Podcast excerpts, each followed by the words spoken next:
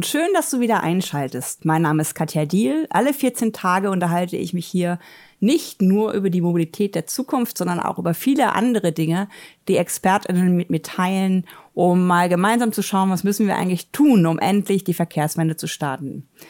Ich freue mich sehr, dass ich aktuell den Deutschen Wirtschaftsbuchpreis für Autokorrektur mein Buch erhalten habe, aber auch zwei Preise beim Deutschen Mobilitätspreis bekommen zu haben, denn das wurde vom Verkehrsministerium ausgelobt. Umso mehr äh, gehe ich bestärkt in der, ja, das Jahresende, weil ähm, solche Preise natürlich für mich eine Bedeutung haben. Ähm, wenn ihr dranbleiben wollt an meinen Themen, dann schaut mal bei Steady vorbei. Da habe ich alle, also Sonnen- oder Samstage, je nachdem, was ich schaffe, einmal die Woche auf jeden Fall, ein Newsletter, ähm, nehmen wir euch ein bisschen mit auf die Reisen, auf die Lesereise, auf die Vorträge, die ich mache, teile aber auch spannende Infos rund um die Welt, was Mobilitätswende angeht. Nun aber zur heutigen Folge. Patrick und ich haben uns auch über Social Media gefunden, weil er sich in seiner Promotion mit einem ganz spannenden Thema auseinandergesetzt hat. Ähm, es geht nämlich um die Autoindustrie und auch um so ein bisschen ähm, den Mythos äh, des Wirtschaftswunders, was bis heute ja immer noch ähm, der Autoindustrie zugeordnet wird. Natürlich, nach den Kriegsjahren war es eine Industrie, die uns nach vorne gebracht hat, in dem Sinne, dass wir nach den Kriegsjahren schon mehr Autobahnen hatten, als überhaupt Autos äh, fuhren. Also schon damals hat es eigentlich angefangen, dass der Autoverkehr der Verkehr der Zukunft sein sollte und damit auch alle anderen Formen vielleicht auch so ein bisschen reduziert worden sind. Womit hat ähm, Patrick sich nun genauer äh, beschäftigt. Ähm, es geht um Bilanzen, es geht um Performance, es geht um Finanzen auch im Sinne von überfinanziert ähm, und um bestimmte ähm, Eindrücke und Einblicke in die Margen und andere ähm, ja, Messgrundlagen, die wir normalerweise in der Wirtschaft so anlegen. Ähm, Patrick ist jemand, der da unglaublich tief auch ähm, eingestiegen ist. Er hat ein Buch geschrieben, Kampf der Nationen heißt es, das mich so, dass sich so ein bisschen auch damit beschäftigt, ja, wie sieht's eigentlich aus? Wie ähm, real ist diese Welt, in der Autoindustrie sich wirtschaftlich bewegt, ähm, eigentlich noch? Und ich finde, er hat eine sehr coole Art und Weise, das zu vermitteln, wenn sogar ich das verstehe. ähm, und ist das wirklich so, dass es einen Markt noch gibt in der Autokonkurrenz, ähm, ja, sage ich mal, von, von Konzernen? Oder ist es vielmehr so, dass sich diese Art von Industrie sehr weit weg entwickelt hat vom Markt? Patrick bringt aber auch noch ganz andere Einblicke mit so habe ich gelernt, dass innerhalb von wenigen Tagen so viel Geld um die Welt geschickt wird, dass bestimmte BIPs, also Bruttoinlandsprodukte von ähm, Ländern übertroffen werden. Das ist alles sehr entkoppelt von den wirklichen Marktwerten. Wir sprechen auch darüber, warum so Firmen wie Porsche zum Beispiel sich 2022 nochmal entschieden haben können, an die Börse zu gehen. Und ähm, er gibt am Ende aber auch die Hoffnung, dass wir einfach Wettbewerb anders denken müssen. Ähm, und dass es dazu relativ einfach ist, da neue Lösungen zu finden, indem wir eine willensfähige Politik haben die halt wirklich real auf äh, klimapolitische ähm, Diskurse und Notwendigkeiten reagiert, wo natürlich das Auto auch ein Problem darstellt. Mm, ich glaube, es hilft so ein bisschen, was Patrick uns erzählt, ähm, auch mal wieder ähm, auf den Boden der Tatsachen zurückzukommen. Ähm, weil es ist ja schon fast ein Tabu, die deutsche, deutsche Autoindustrie kritisch zu sehen. Ich glaube, ihr kriegt hier viele Hinweise und viele ähm, ja auch neue Ideen, ähm, mal hinzuschauen, was ist es überhaupt mit dieser mit dieser sogenannten Schlüsselindustrie? Ähm, wie sind die Fakten? Ähm, wo trägt unter anderem auch Lohndumping und das ähm, Aussortieren an, an SubunternehmerInnen dazu bei, dass die Autoindustrie noch so dasteht, wie sie halt dasteht. Viel Spaß bei der Folge. Ich freue mich wie immer über Empfehlungen von meinem Podcast. She Drives Mobility freut sich auch immer über Feedback. Und ich wünsche euch jetzt viel Erkenntnis mit Patrick. Ja, ich, ich freue mich total, ähm, dass ich die Möglichkeit habe, mit einem Fachmann zu sprechen, ähm, weil ich ähm, habe es gerade ja schon im Vorgespräch ein bisschen erwähnt, als Literaturwissenschaftlerin und Soziologin, ähm, das wird da sehr stark immer und kritisch beäugt, äh, ob Katja Dier denn irgendwas zur Wirtschaft sagen kann. Aber bevor wir anfangen mit dem Gespräch, stell dich doch einmal kurz vor, wer du bist und was du so tust. Ja, hey, ich bin der Patrick Kaczmarczyk, bin derzeit Referent beim Wirtschaftsforum der SPD bin natürlich aber hier mit meinen eigenen Ansichten, also nicht die ähm, des, des SPD-Wirtschaftsforums, ähm, war davor Berater bei den Vereinten Nationen in Genf, ähm, in der UNO-Organisation für Welthandel und Entwicklung und habe dort viel zu Kapitalmarktstabilität gemacht, davor ähm, im Nahen Osten gearbeitet, ähm, zur wirtschaftlichen Stabilisierung. Ähm, und ja, nebenbei dann auch noch in Sheffield ähm, promoviert mit einem Visiting ähm, Fellowship in Paris. Und ja, dort habe ich dann eben so ein bisschen geschaut, wie Mikro und Makro irgendwie zusammenhängen, also Entwicklung der Autoindustrie mit größeren Entwicklungen in der Handelsbilanzproduktion und Beschäftigung, hauptsächlich dann in Europa. Das ist vielleicht auch den ersten, der erste Unterschied, den wir machen müssen, um alle mitnehmen zu können, die nicht so tief im Thema stecken wie du. Was ist denn der Unterschied zwischen Mikro- und Makroökonomie und wo zieht man da vielleicht auch die Grenzen? Ähm, ja, also man könnte ja theoretisch sogar noch eine dritte Ebene, also diese Meso-Ebene dann irgendwie mit reinwerfen. Also das Makro, das muss man sich vorstellen, das sind so die ganz großen Bewegungen vielleicht, äh, wenn man ähm, da eine Parallele zur Physik ziehen möchte, so die Bewegung der Planeten. Also äh, das wäre jetzt so was Klassisches wie ähm, die Leistungsbilanzen, die Handelsbilanzen, die Produktion, Beschäftigung, ähm, Zinsniveaus und, und, und. Das gehört so alles in den Bereich der, der Makroökonomie. Ähm, Meso-Level könnte man dann natürlich sagen, sind dann vielleicht ähm, Regierungen, Institutionen etc., und ähm, die Mikroökonomie, das sind dann wirklich ähm, teilweise einzelne Märkte oder äh, sogar auch einzelne Konsumenten. Also wenn man dann da nochmal die Parallele zur Physik ziehen möchte, ist das dann vielleicht eher so im Bereich der, der Quantenphysik. Also wenn wir uns so die, die kleinen äh, Quanten da anschauen, wie die sich bewegen, ähm, was aber nicht unbedingt ähm, mit äh, oder eins zu eins auf die Makro dann, dann übertragen werden kann, weil da gibt's halt auch schon Unterschiede, die sich einfach, also sagen wir es mal so, das große Ganze ist mehr als die Summe der Einzelteile und das ist dann manchmal schwierig, wenn man dann von der Mikroebene auf die Makroebene dann springen möchte. Und wenn wir jetzt konkreter auf deine Promotion schauen, womit hast du dich da beschäftigt? Ähm, wie bist du ans Thema gekommen und wie bist du in die speziellen Details vielleicht auch gegangen? Also ich habe in England promoviert und dort gibt es von Seiten der Universitäten immer ziemlich viel Druck, dass man möglichst schnell die Doktorarbeit durchzieht. Also drei Jahre ist da ähm, die, die Deadline und da wird dann auch nicht wirklich geschaut, inwiefern ähm, ja man jetzt vielleicht große Fragen irgendwie beantworten kann oder oder oder, sondern da wird geschaut, was ist das Projekt, kriegt man das in drei Jahren durch und dann kriegt man entweder den Daumen hoch oder den Daumen runter. Hat auch damit zu tun, dass dann die Bewertung äh, der Universität davon abhängt, wie viele Doktoranden sie in dem und dem Zeitraum durchbringen und das gibt dann wiederum mehr Geld von der Regierung. Von daher ist es ja in einem industrialisierten Bildungssystem schon so, dass man da auch so ein bisschen auf die Kennzahlen achten muss. Und für mich war das dann so, ich habe mich äh, viel mit der Freihandelstheorie beschäftigt.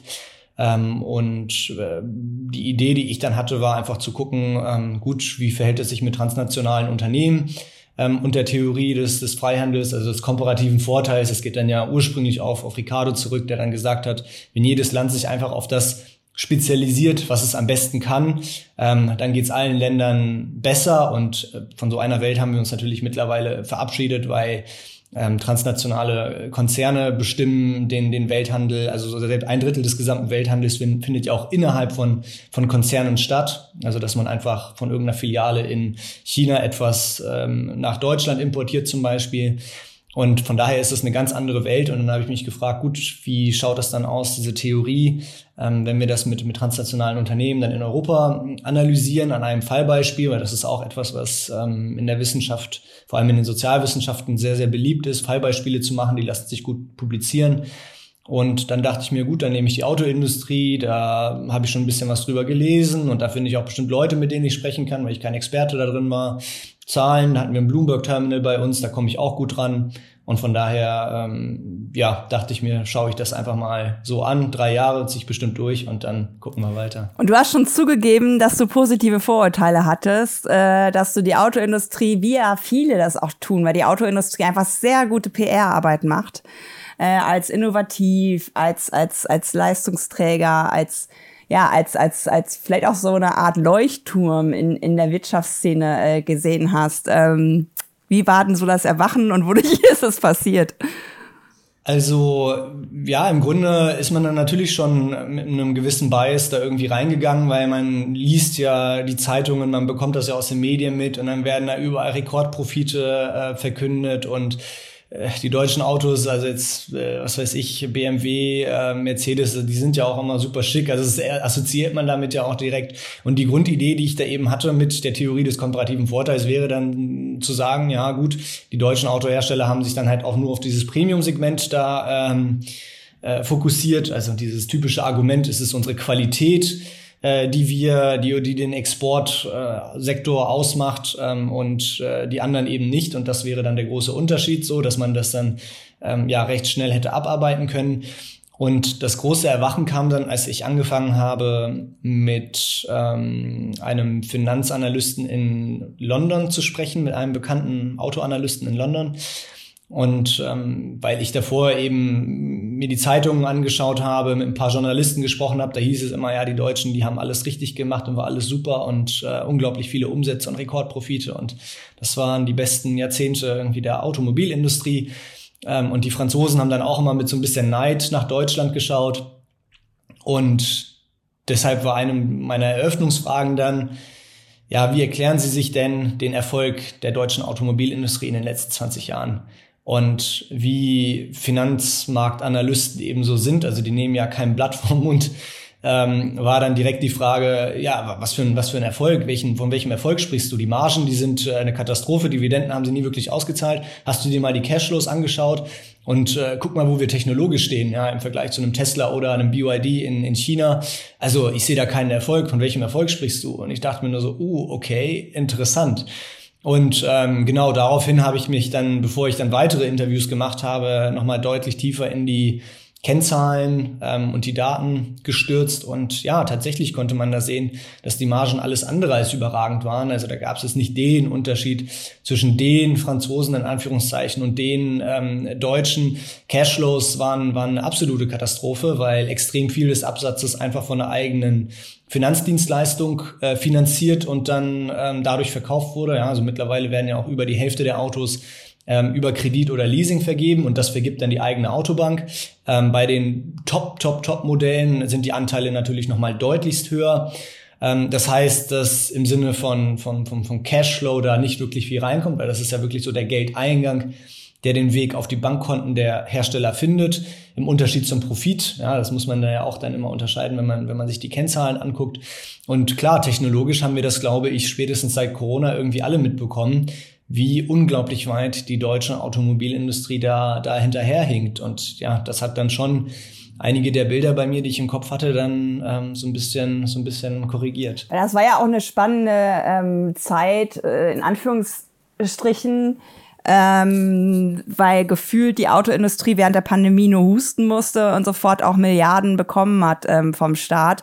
Andere Staaten gehen da ja auch ganz anders mit um. Ich glaube, in Frankreich ist es so, dass du nicht die Dividende ausschütten und gleichzeitig Kurzarbeitergeld beantragen darfst. In anderen Ländern wie Österreich wurden an diese Gelder ja auch irgendwelche ähm, Bedingungen geknüpft, zum Beispiel inner, innerösterreichisches Fliegen zu verunmöglichen, indem halt die Air Austria mit ÖBB reden musste. Ähm, hast du das Gefühl, dass die deutsche Politik diese Bias auch hat und, und, und einfach weiterträgt, auch in den Handlungen, in, in einem gewissen Grundvertrauen? Weil ich würde ja als, als, äh, als Person, die die Gelder vergibt, immer auch denken, es muss dann aber auch besser werden im Sinne von ähm, Klimarelevanz, im Sinne von ähm, Produkte mal zu hinterfragen. Ähm, ja, ich glaube, ich würde dir da schon, schon zustimmen, dass es da diesen Bias in der Politik gibt. Ähm, ja, also natürlich äh, ist die Autolobby, das ist glaube ich auch kein Geheimnis, unglaublich gut vernetzt gewesen, hat unglaublich gute Arbeit gemacht. Und äh, das habe ich von, von französischer Regierungsseite gehört, die, wo sich dann äh, Regierungsberater, aber dann auch ähm, einige der Manager der französischen Autokonzerne dann immer drüber aufgeregt haben, wie vor allem in Brüssel ähm, die deutsche Autolobby dominiert hat. Das war ja so der zentrale Hebel, den man da hatte, natürlich auch teilweise mit Unterstützung ähm, von, von Angela Merkel, die da persönlich intervenierte, teilweise um Emissionsziele zum Beispiel hinten rauszuschieben oder dass man, das war ja so das beliebteste Argument der Deutschen immer, dass äh, man ja jetzt nicht nur große Autos irgendwie belasten dürfte, sondern dass alle Autos ihre Emissionen dann, dann senken müssten, was ja auch, also ich sag mal aus Klimasicht natürlich Unfug ist, weil es geht eben darum, den absoluten Ausstoß zu, zu reduzieren. Und da bringt es mir nichts, ähm, wenn jetzt so ein, so ein Zwei-Tonnen-Auto irgendwie ähm, effizienter ist pro, äh, pro, pro, also pro Gewicht oder relativ zum Gewicht, als jetzt kleinere Autos, die dann deutlich weniger, deutlich weniger ausstoßen. Ähm, ich glaube, es hat sich so ein bisschen geändert mit ähm, dem, dem Dieselgate. Ähm, äh, da ist, glaube ich, ja, teilweise schon deutlich mehr Skepsis in der Politik dann ähm, gegenüber den, den Autoherstellern. Also es ist jetzt nicht mehr das, was es davor war, das kann man, glaube ich, schon sagen. Aber ja, nichtsdestotrotz, wir sind natürlich auch in gewissen Pfadabhängigkeiten da, wo ähm, wir eben noch extrem viel Beschäftigung und auch in der ganzen Lieferkette an der Automobilindustrie hängen. Und das zu transformieren, das wird jetzt die große Herausforderung sein. Und dafür braucht es dann eben kluges politisches Management, was sich auch von solchen ähm, äh, Biases dann irgendwie lösen kann. Und jetzt nochmal zurück auf, auf deine äh, Promotion. Du hast ja ähm, gerade sehr schön zu Anfang äh, geschildert, dass der Herr ganz erstaunt war, dass du von einer erfolgreichen Autoindustrie äh, äh, gesprochen hast. Wie bist du jetzt in deiner Analyse da vorgegangen und ähm, ja, wie war auch das Ergebnis letztlich? Also ich habe mir ähm, die Literatur der komparativen politischen Ökonomie dann angeschaut, ähm, wo ja transnationale Konzerne eben auch fehlen, aber das hat institutionell dann ganz gut ganz gut reingepasst vom Ansatz her, wo ich dann gesagt habe, ja, das ist ja alles toll, was ihr ja macht mit diesen verschiedenen Wachstumsmodellen. Also in dieser Literatur geht es ja speziell dann um, um Wachstumsmodelle. Und ähm, die haben auch keine transnationalen Unternehmen wirklich im, im Blick gehabt und ähm, entsprechend bin ich dann ja von der, ich sag mal, Makroebene dann ganz runter auf die auf die Mikroebene gegangen. Also ich habe angefangen mir anzugucken, wie sich äh, die großen Indikatoren entwickelt haben, Beschäftigung, BIP und so weiter. Dann habe ich mir die Industrien angeschaut, wie, wie, wie die sich entwickelt hat, also ähm, Produktion innerhalb der einzelnen Länder und, und, und. Dann bin ich runtergegangen auf den Markt, äh, wie sich der Markt entwickelt hat. Der hat natürlich stark stagniert, auch in Osteuropa, wo man noch ein bisschen mehr Aufholbedarf hätte, hatten wir jetzt auch nicht so das rasante Wachstum, aber das war hauptsächlich dem geschuldet, dass ähm, viel importiert wurde, also die Gebrauchtwagen praktisch äh, die, die wir im, in Westeuropa nicht mehr benutzen wollten, dann die Märkte dort äh, im wahrsten Sinne des Wortes einfach, einfach überschwemmt haben. Und dann bin ich runter auf die Mikroebene gegangen und habe mir wirklich angeschaut, so was ist in den einzelnen Konzernen ähm, passiert und bin dann in einem allerletzten Schritt dann wieder auf die Makroebene gegangen ähm, und habe geschaut, welche wirtschaftspolitischen ähm, Gründe für diese Entwicklungen ähm, gibt es. Und was wir da gesehen haben, ist, dass ähm, zu Beginn der 2000er, also wenn wir auf Konzernlevel bleiben, die französischen Autohersteller gar nicht so schlecht dastanden. Ganz im Gegenteil, ganz gut. Da gab es auch in, im Handelsblatt ganz viele Artikel darüber, wie toll doch die Produktivität wäre und super und klasse und alles. Und ähm, in Deutschland hat sich das Bild mit der Agenda 2010 dann wirklich angefangen zu wandeln, wo man dann ähm, ja Tarifverträge aufgeweicht hat, Löhne gedrückt hat und und und. Und das hat den Deutschen natürlich einen Kostenvorteil gegeben und ähm, das hat denen dann auch ermöglicht, einen stagnierenden Markt insgesamt dann zu penetrieren. Also vor allem Volkswagen war dann so, äh, ja, eigentlich der Player im europäischen Markt. Die sind dann nach der Finanzkrise auf einen Marktanteil von knapp 25 Prozent gekommen. Also jedes vierte Auto, das neu zugelassen wurde, war von der, von der Volkswagen-Gruppe. Und gleichzeitig ist es natürlich so, dass wenn wir einen stagnierenden Markt haben, eine Firma oder Daimler, BMW, die konnten auch ihre Marktanteile deutlich steigern. Und wenn die dann natürlich ihre Marktanteile steigern, ähm, verlieren andere ihre Marktanteile. So, äh, es ist dann ein Nullsummenspiel, wenn der Markt stagniert. Und das hat man dann gesehen, dass es zunächst einmal ähm, ja zu, zu Lasten der Produktion in Frankreich ging, dass dann Renault ähm, und PSA, also Peugeot, äh, Citroën, ähm, dass die dann weniger produziert haben und dann Beschäftigung ausbauen mussten und ähm, ja, im Grunde, was die dann gemacht haben, um ihre Wettbewerbsfähigkeit zu erhöhen, war, dass sie ihre Produktion komplett nach äh, Osteuropa ausgelagert haben. Das haben die Deutschen auch schon sehr früh gemacht. Aber dort waren es vor allem die unteren Teile der Wertschöpfungskette, was dann natürlich auch nochmal ähm, zur, zur höheren Wettbewerbsfähigkeit der Autoindustrie hier beigetragen hat. Aber ähm, ja, da hat man ganz schön so diese, diese Wechselwirkungen gesehen zwischen Expansion in Deutschland und dann einer Kontraktion in, in, in Frankreich. Ähm, andere Länder haben sich dann natürlich auch eingeschaltet. Also ganz dramatisch wurde es während der Euro-Krise, als ähm, ja die Deutschen weiterhin Autos auf den Markt geworfen haben, als gäbe es keinen Morgen mehr. Und ähm, der damalige Fiat-Chef äh, Marchione dann ähm, auch gesagt hat, VW würde ein Blutbad in, in Europa veranstalten mit dem, was sie machen, ein Blutbad bei den Margen, so hat er das genannt, was dann ja ein, ein großes Zerwürfnis irgendwie gab zwischen den zwischen den ganzen Konzernen.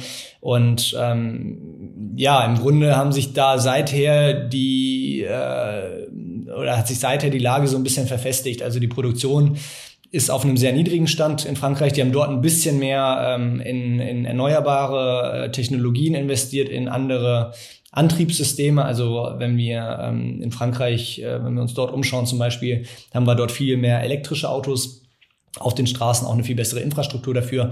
Ja, und hier in Deutschland hängen wir dann irgendwie irgendwie noch hinterher. Aber im Grunde war es auf lange Sicht ähm, ja, ein, ein Spiel, bei dem alle wirklich verloren haben, weil also es ging zu Lasten der Produktion und Beschäftigung in den Ländern. Auch in Frankreich hat man mittlerweile unglaublich prekäre Verhältnisse. Ja, also ich glaube auch bei Renault waren es fast die Hälfte oder sogar ein bisschen mehr als die Hälfte ähm, der ähm, Arbeitnehmer, die von Leiharbeitsfirmen kamen. Also im Grunde genau das gleiche Modell, was man in Deutschland gemacht hat, dass man einfach die Löhne gedrückt hat, ähm, Leiharbeitsfirmen angezapft hat und ähm, ja, das im Grunde sind alle irgendwie, stehen alle irgendwie schlechter da und ähm, auch die Automobilindustrie selbst hat natürlich äh, durch dieses Exportmodell, was man da hatte, hat man sich dann in eine Nische legen können. Man hatte diese relativen, die relativen Vorteile, dadurch, dass der Euro nicht aufwerten konnte, hat dann wie verrückt exportiert und ähm, musste gar nicht äh, in neue, in neue Antriebsfelder, in neue Technologien gehen, weil man ja auf kurze Sicht erfolgreich so fahren konnte und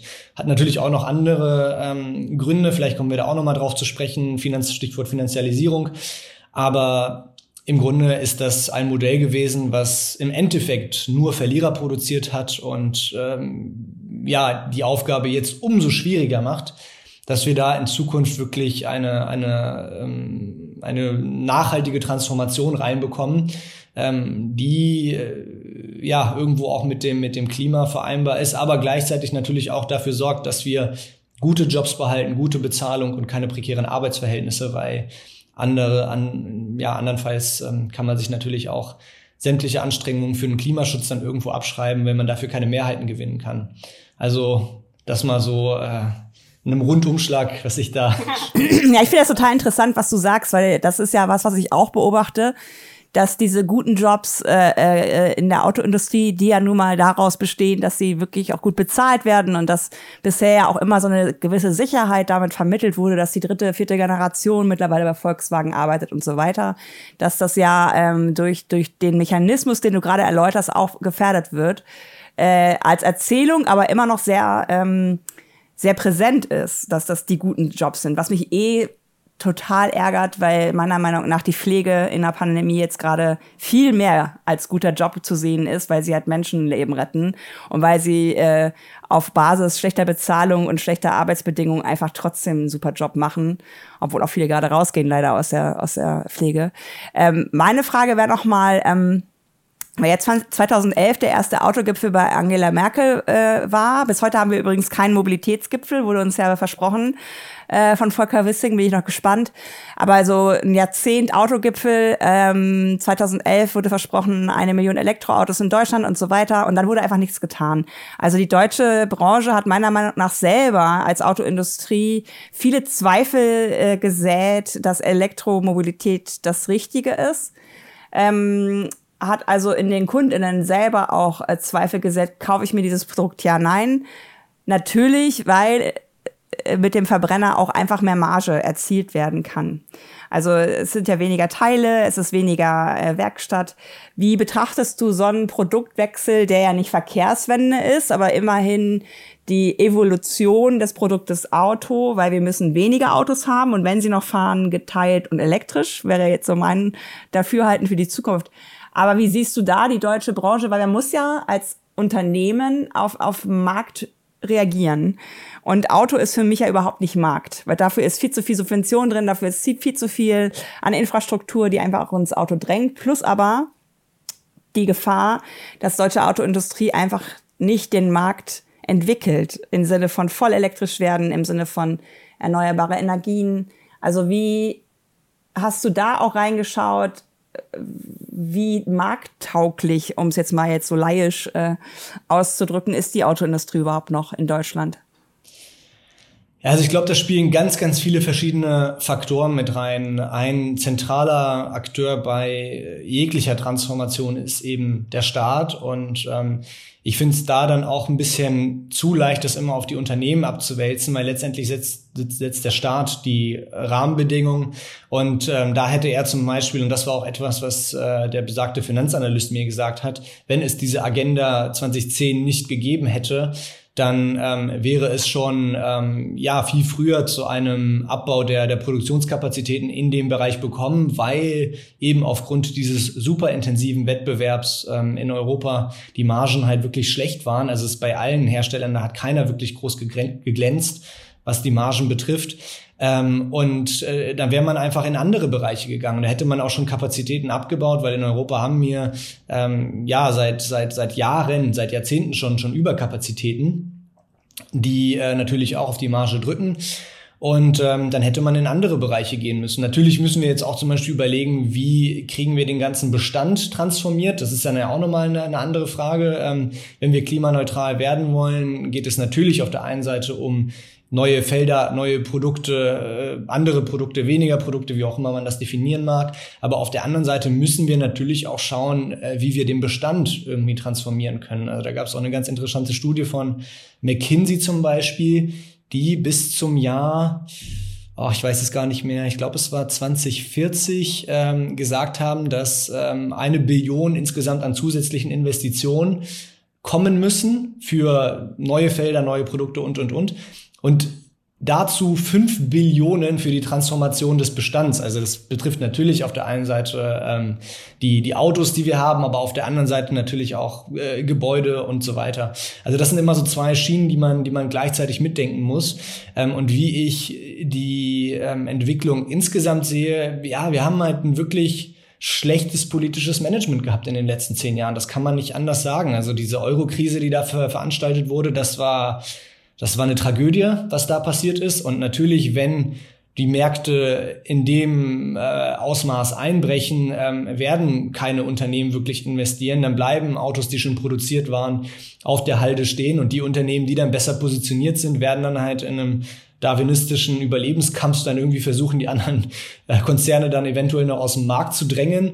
Ähm, also da, da, das war eine katastrophale, ein katastrophales Management. Dann hatten wir ähm, Dieselgate Mitte der, der 10er Jahre, äh, was natürlich auch ähm, ja dann den Finger wirklich auf die Wunde gelegt hat, wie viel einfach falsch gelaufen ist.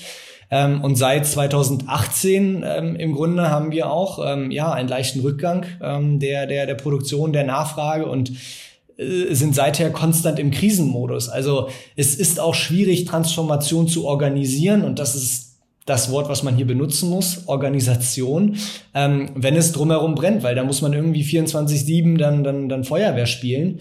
Und dann bleiben einfach nicht viele Kapazitäten, um da wirklich, wirklich voranzupreschen, obwohl es gerade jetzt oder auch schon, auch schon vor zehn Jahren oder eher 20 Jahren nötig gewesen wäre, das zu machen. Also ähm, da sehe ich vor allem ähm, ja das politische Management in der Verantwortung, was in Deutschland und in Europa einfach schlecht war die letzten zehn Jahre, muss man so ganz klar sagen. Und auf der anderen Seite natürlich auch noch die Finanzmärkte, die seit der, seit der Krise nicht wirklich ähm, viel dazugelernt haben. Klar, wir haben jetzt deutlich mehr Regeln mit Basel 3 und 4, ähm, aber von der Kurzfristigkeit, von der Orientierung her ist das alles gleich geblieben und da schaut man dann nur auf, auf Quartalszahlen, da muss man wirklich liefern und wenn man nicht liefert, dann wird man abgestraft und selbst wenn man tolle ähm, wenn man tolle Zahlen verkünden kann. Also das beste Beispiel war Apple während der Pandemie irgendwie 2020, ja, die verkünden einen Rekordprofit, aber ähm, die dämpfen so ein bisschen die Wachstumsaussichten und boom, innerhalb eines Tages sind irgendwie 111 Milliarden an Marktkapitalisierung verschwunden, weil den Investoren das einfach nicht genug war. Und das muss man natürlich dann auch mit bedenken, dass Transformation die Investitionen bedingt, die teilweise auch auf die Marge drücken, drücken können, weil ähm, ja, viele Investitionen dann auch natürlich zu nichts führen werden oder erst Anwendungen hinten rausfinden werden, ähm, dann nicht getätigt werden, wenn man dann lieber guckt, wie man dann irgendwie die Marge ähm, noch halbwegs vernünftig halten kann, wie man Dividenden auszahlen kann.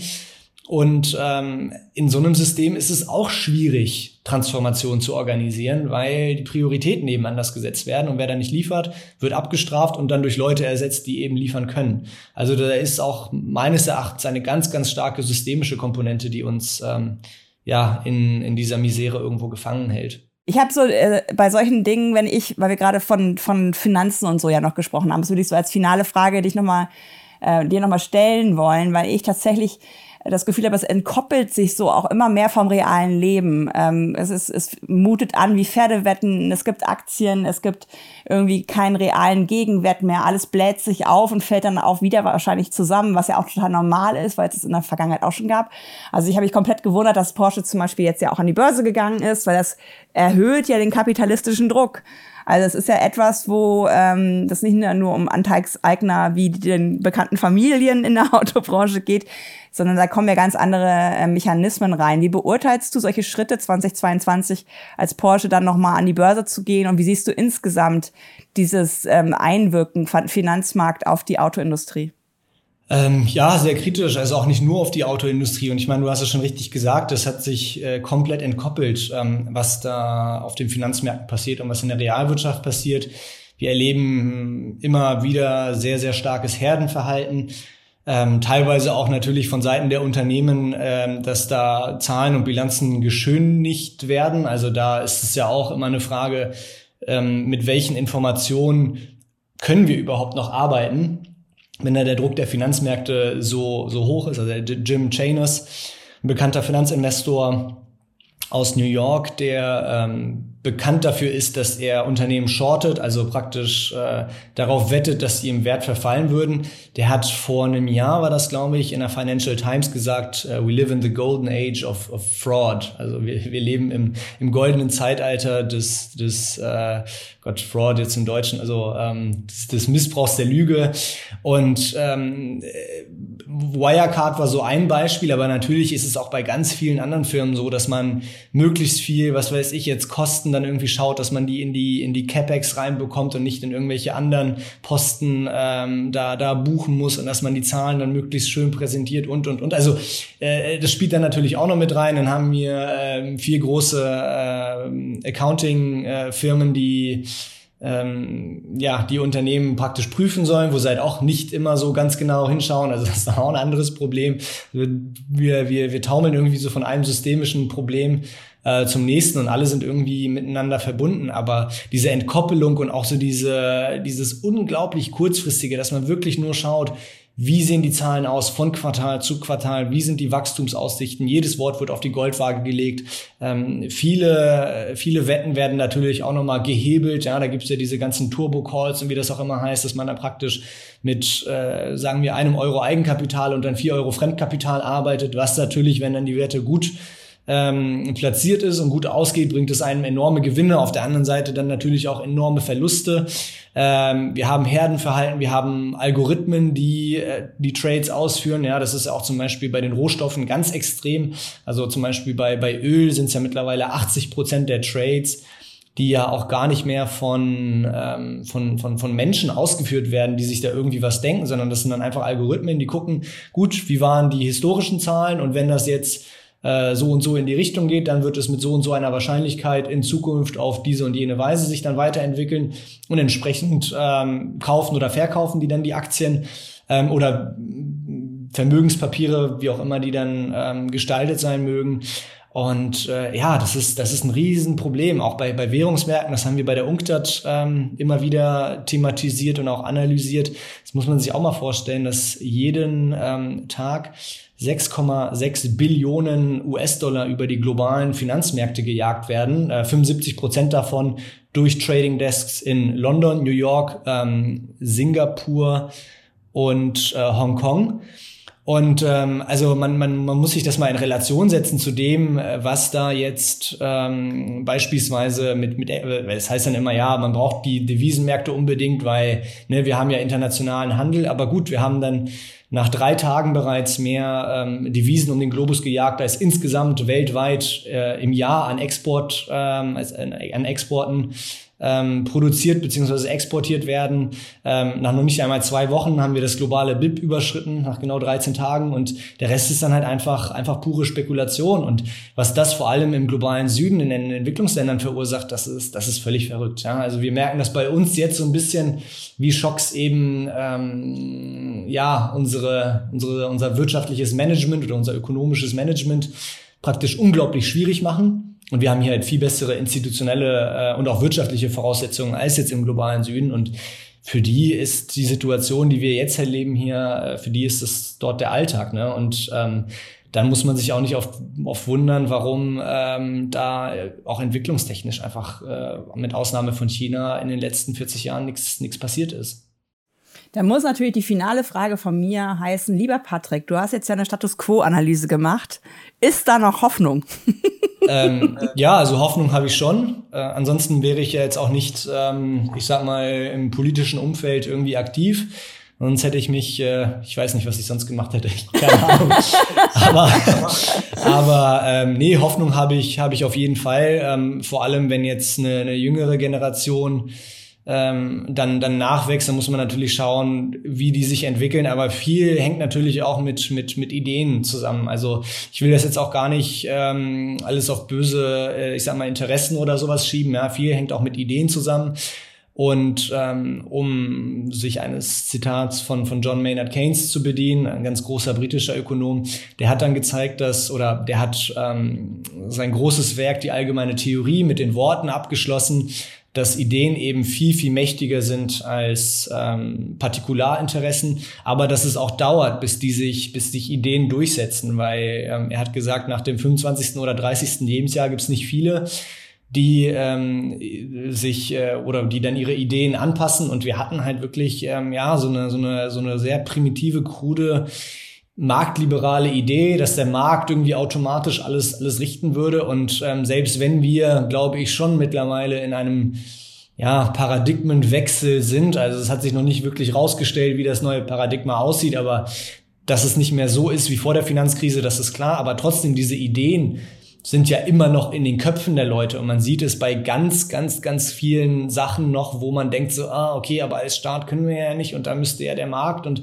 wie kriegen wir das dann irgendwie hin, dass der Markt, also diese Ideen, die sind immer noch da und ja, bis die wirklich dann, dann rausgehen, bis man ähm, ein bisschen pragmatischer wird, sich mehr zutraut, auch eventuell neue, innovativere Wege geht, das, das kann noch dauern. Und da werden auch sicherlich, äh, das merke ich auch immer wieder, wenn ich mit, mit älteren Abgeordneten spreche, ähm, die da auch ihre Ansichten schon, schon angepasst haben. Also ich will das jetzt auch gar nicht wieder so gegen so einen Jungen gegen Alt irgendwie machen.